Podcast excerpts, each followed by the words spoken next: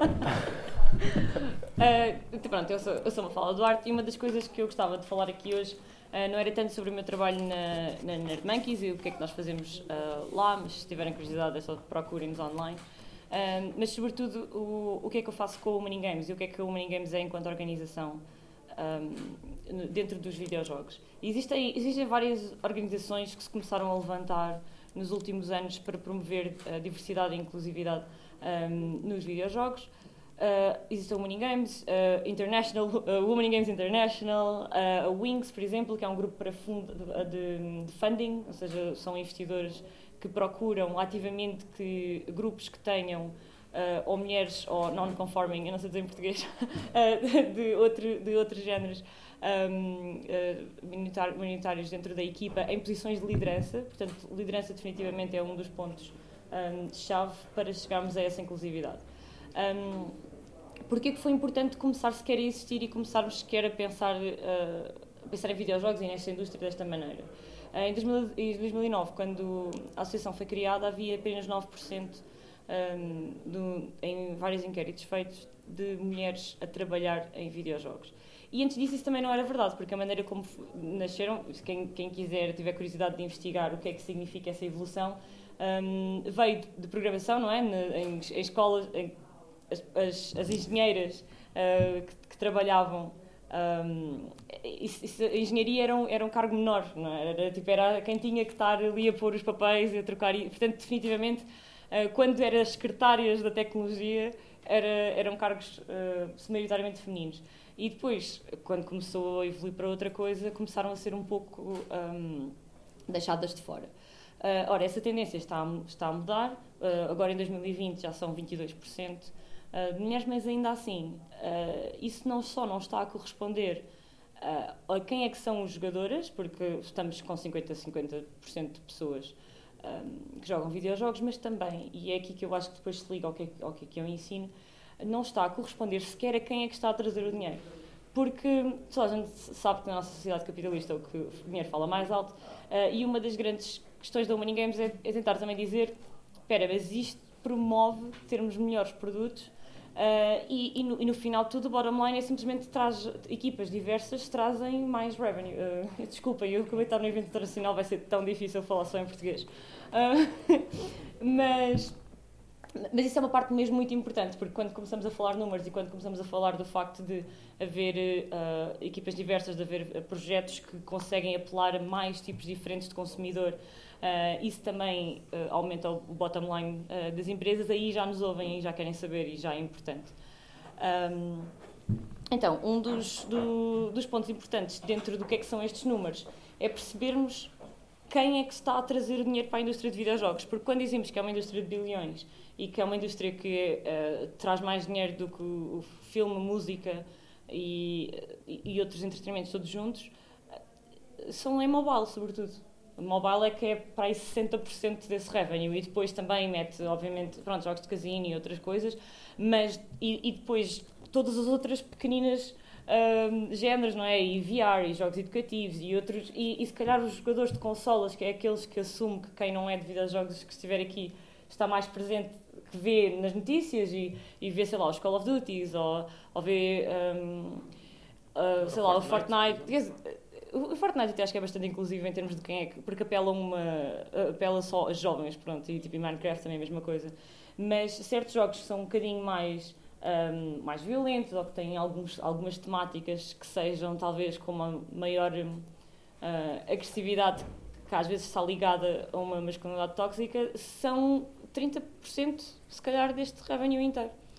E portanto, quando as pessoas dizem, ah, mas nós temos que fazer um marketing assim, ou nós temos que agradar assim, ou não podemos pôr uma mulher na capa deste videojogo porque ninguém vai comprá-lo, estamos a, estamos a apelar, na verdade, a uma fatia muito mais pequena do que é que é os jogadores no, no geral. Como é que eu acho que nós mudamos isso? E a maneira como o Money Games, por exemplo, enquanto organização, está, está a trabalhar? Uh, criarmos networking entre nós, tipo, perceber o que é que são as mulheres, os allies? Uh, por exemplo, ser embaixadora não ninguém está aberta a qualquer pessoa, digo embaixadora, mas é, na verdade é ser embaixador. Um, e, e, o que isso é criar primeiro redes de networking de pessoas que acham que isto é importante, que é prioritizável uh, e que querem chegar a esta diversidade dentro, dentro da nossa indústria.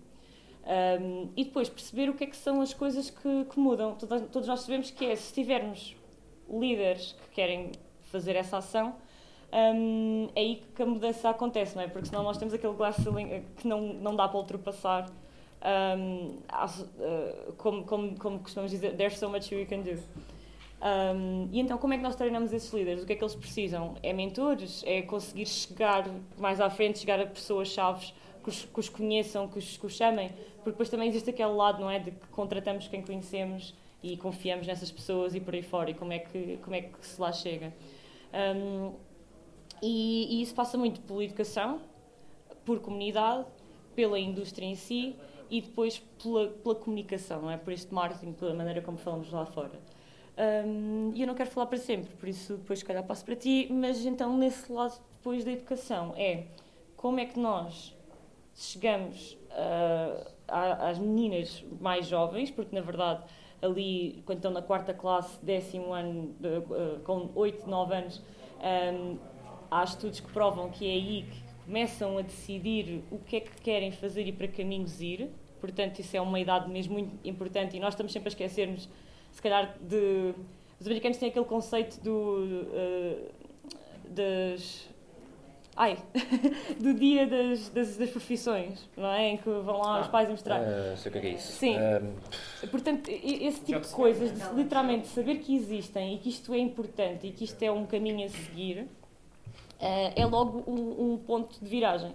Outra coisa, não, não havia os videojogos antes, portanto, muitos dos professores são, na verdade, gamers das suas respectivas áreas e que depois se viraram para aqui. E o que é que é?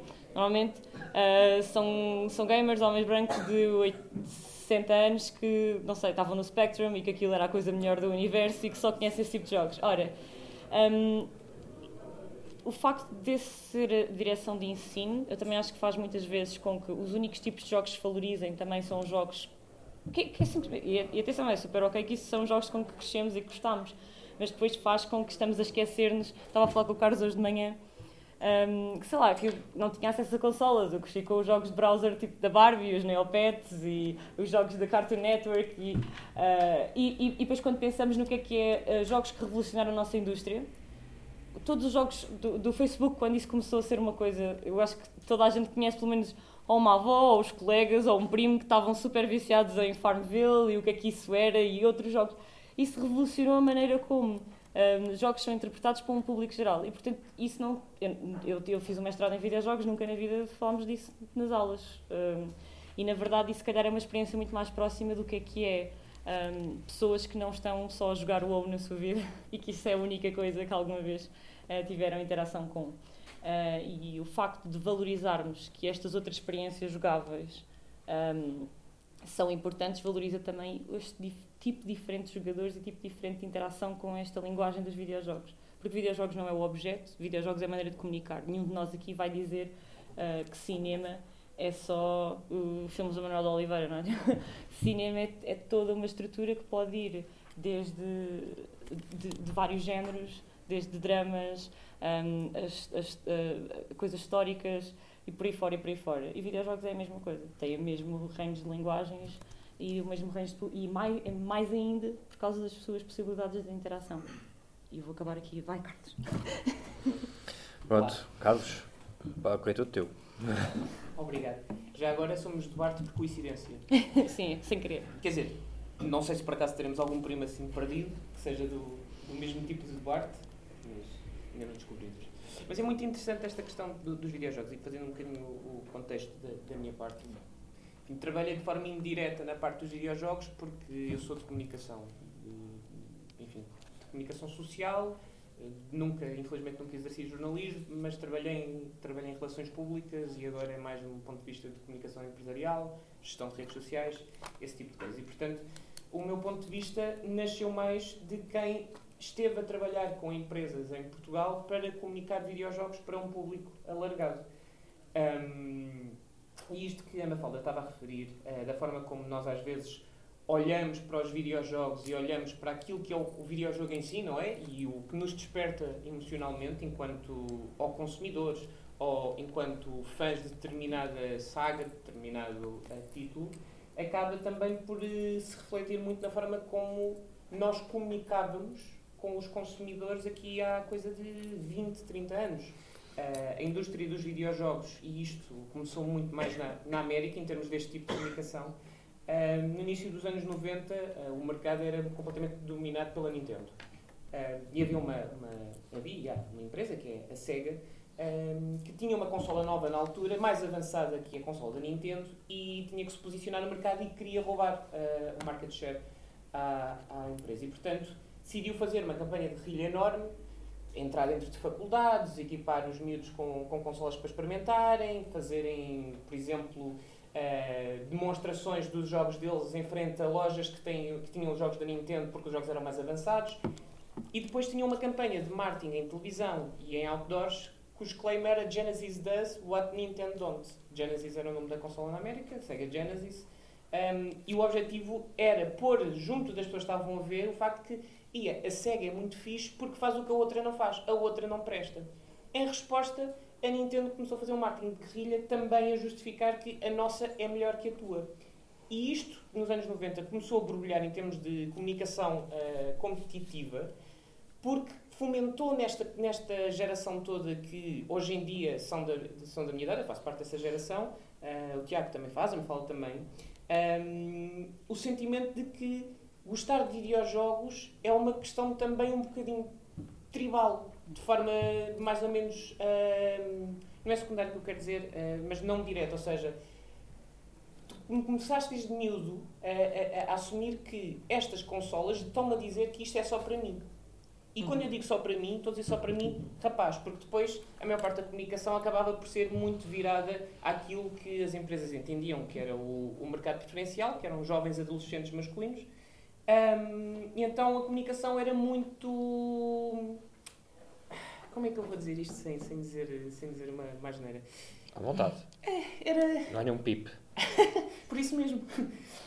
Era muito fora da caixa. Pronto, vou, dizer, vou usar um eufemismo. Uh, Vou-vos dar um exemplo. Havia um anúncio de imprensa uh, com uma senhora amarrada a uma cama de lingerie com um ar triste porque o marido a tinha deixado lá para ir jogar Game Boy. Ora, Game Boy é tão revolucionariamente. Se vocês se lembrarem do Game Boy e dos títulos que havia para o Game Boy, nenhum deles sequer era para adultos. Não, eram jogos para toda a família. A empresa que vendia o Game Boy e que faz o Game Boy, que é a Nintendo, é uma empresa para toda a família. Nunca foi uma empresa virada para o mercado adulto. Portanto, isto é tudo uma, foi tudo uma lógica de comunicação norte-americana e do mercado norte-americano que acabou depois por permear todos os, todos os mercados fora do Japão. Uhum. No Japão, enfim, é toda uma outra questão que teria que ser toda uma outra conversa diferente. Um, mas isto faz com que depois, ao longo dos anos, tenhamos tido muita dificuldade em termos de comunicação a começar a demonstrar que nós não podemos, não só não podemos comunicar só para, para estas pessoas, porque não está correto, porque não são só estas pessoas que jogam, e, e a Mafalda ainda agora estava a explicar muito bem, como depois cria um preconceito muito grande em termos de comunicação, por exemplo, com este tipo de títulos, como os títulos da Barbie, um, como alguns point and clicks, uh, estes jogos flash, de que não são jogos, ou não são jogos a sério, porque não são para aquele público normal, para quem sempre se E as pessoas que jogam não são real gamers. Sim, e as pessoas que jogam não são real gamers. Um, isto depois reverte para o mobile, por exemplo, que era o exemplo que a Mafalda estava a dar, e isto depois para dizer o quê? Um, que tudo isto cria, uh, com o advento depois das redes sociais um, e com o facto que, eu não sei se vocês todos aqui têm contas ativas em redes sociais. Pronto. Provavelmente já terão visto que volta e meia aparecem conteúdos que, ou, com os quais ou concordamos muito ou discordamos abismalmente. A forma como as redes sociais neste momento estão construídas em termos de algoritmo, um, o objetivo, na realidade, é vender a nossa atenção. E elas inicialmente cresceram, por exemplo, o caso do Facebook, inicialmente cresceu como uma coisa, enfim, uma coisa de frat boys, para, para compararem raparigas. Uh, o Instagram era um sítio para partilharmos fotografias que não necessitasse de imprimir e, portanto, todos nós podíamos partilhar as nossas fotografias um, o Twitter era para partilhar pensamentos e para partilhar notícias de uma forma mais imediata.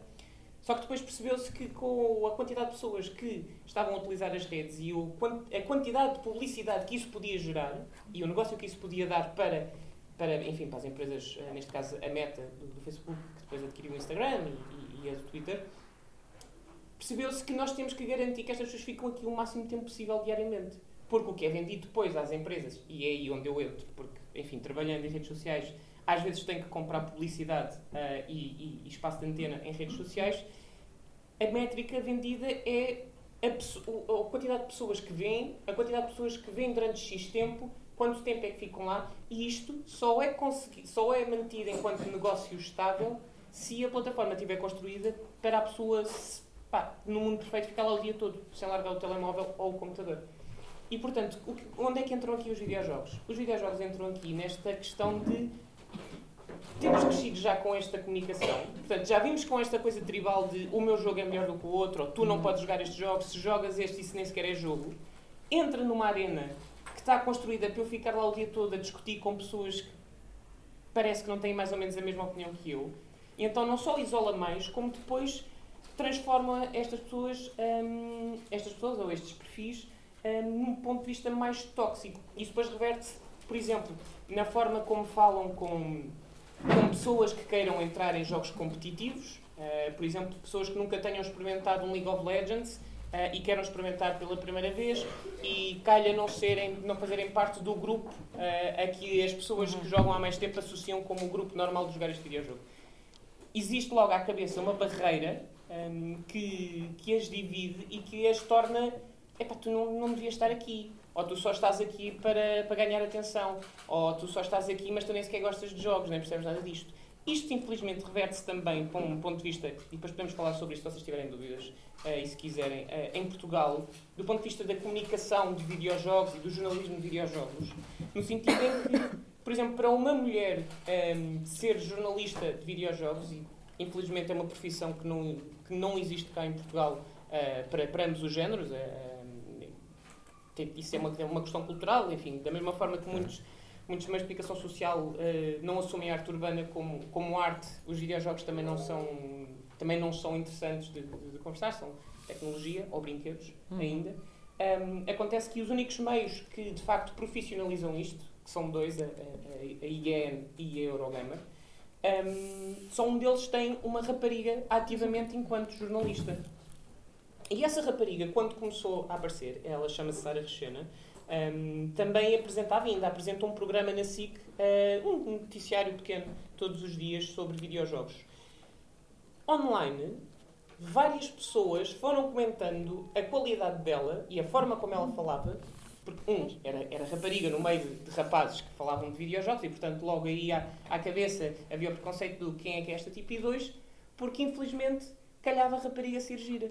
E, portanto, veio todo um outro preconceito do esta rapariga só tem esta oportunidade de trabalho que eu queria, porque eu jogo videojogos desde miúdo. Não estudei comunicação social, não sei escrever, não, não, sei, não, não sei a diferença entre A e A com H ou sem H, mas eu gostava muito do trabalho dela e ela só lá está porque é gira. Isto, de facto, associa-se a uma data de, de outros meios, não é só nos videojogos, infelizmente, um, mas para vos dar este microcosmos que toda esta toxicidade que o, que o Tiago falava aqui na, no início, um, e também um bocado hoje desta conversa, nasce porque de facto houve vários anos de comunicação feita para fomentar isto. A boa notícia é que pessoas como a Mafalda um, e as, as, associações com que a Mafalda está envolvida, mas não só também uh, cá em Portugal, começam a trabalhar para mostrar que não é bem assim. De facto, os videojogos, o, o, o videojogo em si é inclusivo, porque permite a qualquer pessoa, de qualquer género, de qualquer identidade, às vezes até de, de, de qualquer um, capacidade motora ou psíquica, ter uma experiência tão boa como outra pessoa qualquer. E não, não, ele não olha, ele não está à espera que a pessoa cumpra determinados requisitos. Hoje em dia até existem. Um, enfim, a tecnologia avançou no sentido de, por exemplo, nós estávamos a comentar há pouco, este comando aqui, que é o da PlayStation 5. Uh, tem uma capacidade de vibrar muito, muito especial. Um, e acontece que há um videojogo que vai sair agora que consegue transmitir através da vibração as emoções do diálogo que está a acontecer para uma pessoa que não consiga ouvir. E isto é uma coisa completamente inovadora, não é? Porque está a conseguir uh, aproximar dois mundos que não existiam, para pessoas que não conseguiam ouvir o que estava a acontecer na televisão, conseguirem perceber o contexto através da vibração do comando. E, portanto, isto para vos dizer que esta questão da toxicidade de facto está a ser trabalhada. Nós devemos ter atenção até na forma como estamos online, porque é aí que cresce este tipo de fenómenos, mas que a própria tecnologia, a própria, as próprias pessoas como a Mafalda que trabalham na indústria e desenvolvem videojogos, no fundo o que querem é criar experiências para toda a gente, porque eles sempre foram para toda a gente. Infelizmente nós é que não os comunicávamos assim. Bem. Eh, só, só, sobre a última parte. Um, uh, Só tenho que beber água. Sobre a última parte, acrescentar que, por exemplo, até vou usar um exemplo de um videojogo que, neste momento estou a odiar a empresa, mas, por exemplo, o Last of Us Part 2, eles conseguiram desenvolver o jogo tão, bom, tão bem para pessoas que têm dificuldades, dificuldades visuais, 100%. É que há, notícia, há uma notícia em que uma pessoa tinha, tinha 100% sem visão e a pessoa conseguiu passar o videojogo num modo mais difícil. Eu nem, nem no Very consigo. Não, e, e, e o, os processos de, de inclusão de diferentes capacidades motoras e, e psíquicas é uma das coisas que mais avança a tecnologia uh, dos hardwares em videojogos e o software também, não é? Agora cada vez mais vemos os desenvolvedores sempre com atenção a ter modos de pessoas um, que são colorblind, como é que diz colorblind em português? Daltónicas. Um, portanto, isso é, isso é quase um, é, é, a primeira coisa a ter. Outra coisa, as opções de poder mudar as teclas que estamos a usar, porque se, sei lá, não tiveres uma mão e conseguir jogar um videojogo tudo com a outra, consegues. Um, de, de, se, de se desenvolver ferramentas do, nos comandos alternativos em que, em que os jogadores conseguem, por exemplo, jogar só com os olhos e com eye tracking. Um, e, e, depois também existem muitos jogos que trazem essas experiências para o público comum. Por exemplo, há um jogo que é um, é um short game incrível que está na Steam, portanto, qualquer pessoa. Ah, e agora uh, saiu para a Netflix, quem tiver Netflix em mobile dá para jogar lá também. Chama-se Before Your Eyes. E esse jogo joga-se todo só com, é com eye tracking, ou seja, ele segue uh, para onde é que estamos a olhar um, e quando pescamos os olhos, a vida passa-nos à frente dos olhos. E essa é, essa é só a única maneira como jogamos aquele jogo, é, é essa, é essa a interação. E, e, e, por exemplo, traz uma experiência para a pessoa uh, comum que possa ter toda a habilidade possível, mas de jogar da mesma maneira que alguém que não teria uh, certas capacidades motoras jogaria. E o que é que isso é e como é que nós nos sentimos nessa posição. Um, e, e, então queria só fechar isto com, com esta ideia que através de toda esta exploração que videojogos podem trazer e a maneira como podemos comunicar através deles, um, uma das coisas que, que devíamos prioritar, priorizar nas nossas comunidades e na maneira como falamos sobre isto um, enquanto sociedade, e particularmente nós em Portugal que não temos cultura de videojogos, é que videojogos são de facto cultura.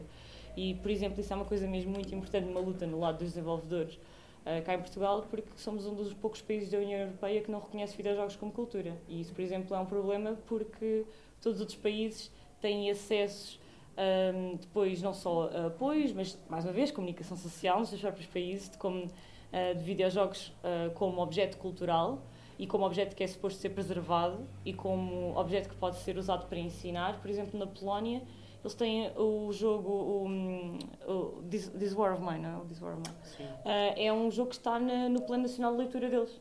É, é, é um jogo sobre a guerra que, que, se calhar nos mete lá e ensina e fala sobre isso.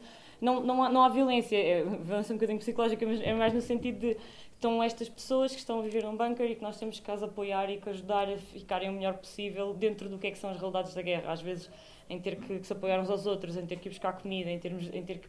E, e temos só a gerir aquelas pessoas e, e começamos a, a, sentir o que elas estão a sentir e tentar uh, e lidar com, com, esse, com, essa, com, com esses elementos trágicos. E, e portanto, sim, se há uma coisa que podem aprender aqui hoje é valorizem videojogos como algo mais do que aquilo que às vezes são comunicados. Sim, há, há histórias, só pegando aí, há histórias impressionantes que nós conseguimos contar através deste meio e que de facto é um meio porque é interativo, permite levar este lado empático que se calhar às vezes podemos não conseguir ter, ou com cinema, ou com música, ou com literatura. O This War of Mine é um excelente exemplo. Há um jogo chamado Papers, Please, que é sobre a, é, o jogo basicamente é vocês estão num, numa fronteira e têm que pedir papéis às pessoas que estão a passar. E vocês é que decidem quem é que passa e quem é que não passa. Isto, ao início, parece fácil porque o jogo mostra as pessoas que claramente podem passar e pessoas que claramente podem, não podem passar porque não têm tudo legalizado. E depois começa a ficar um bocado dúbio porque de repente começa a pôr a questão moral. Porque é que vocês estão a decidir que esta pessoa passa ou não? O que é que esta pessoa fez mal? Esta pessoa se calhar está a fugir da guerra. Mas vocês disserem que não, vocês já sabem que esta pessoa vai ficar aqui presa na guerra e a culpa é vossa. E isto não vos diz nunca. Vocês só estão. A única coisa que têm que fazer é um carimbo e pôr assim num papel. E vocês decidem com um clique. Isto, de repente, sem falar, permite-nos pôr-nos no papel das pessoas que passam por isso, têm que passar por isso, um, e permite-nos refletir sobre o tema. E quem fala de temas políticos, sociais económicos fala também, por exemplo, de temas emocionais e cognitivos. Há um videojogo chamado Hellblade, um, eu calmo já, desculpa. Uh, à vontade. Que representa uma personagem feminina, que é Senua, uh, é uma guerreira celta, que para a sociedade onde ela está inserida está enfeitiçada e está, tem, tem, enfim, tem monstros uh, dentro dela. O que acontece é que a personagem sofre de, de neurose. A esquizofrenia. A esquizofrenia, creio eu. E o jogo foi desenhado com uma equipa de psicólogos para conseguirem representar da melhor forma possível o que é que uma pessoa com esquizofrenia sentiria ou passaria. E, portanto, todo o jogo e todos os puzzles são construídos para nós, enquanto esta guerreira celta, estarmos a ouvir, e aquilo tem que ser jogado com fones, vozes durante o jogo todo, aqui e aqui, em cada ouvido, Sim. a falar connosco e a sussurrar. Temos que realizar puzzles que parece que alteram o mundo que está à nossa volta, mas na realidade é a forma como uma pessoa que teria a mesma condição da Senua olharia para o mundo. E esta reinterpretação depois leva-nos no fim, através da parte jogável, não é?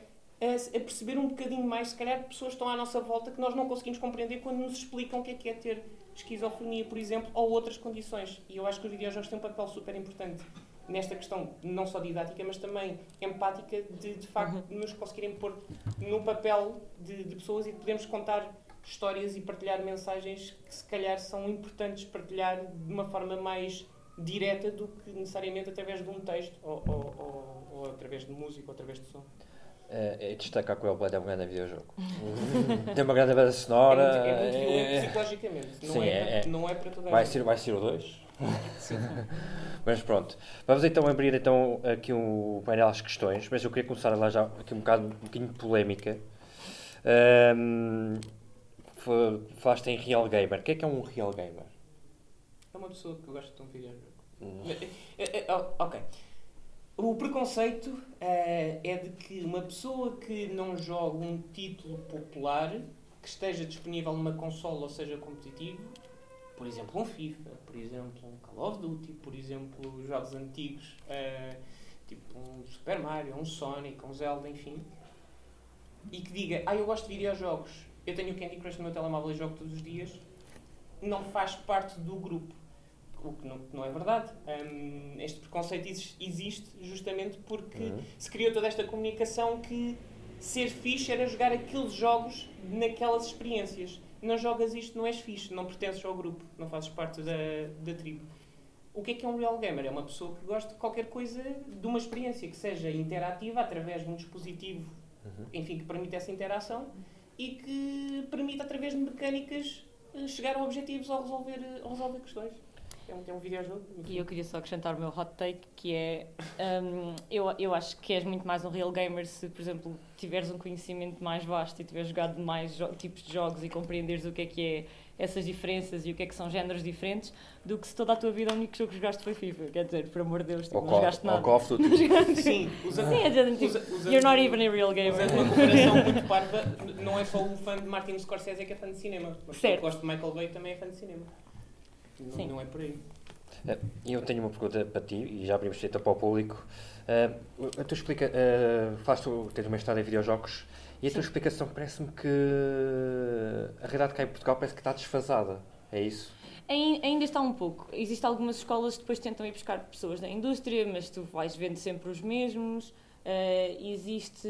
E atenção, por exemplo, no, no meu mestrado em, na, uh, fui na Covilhã, UBI.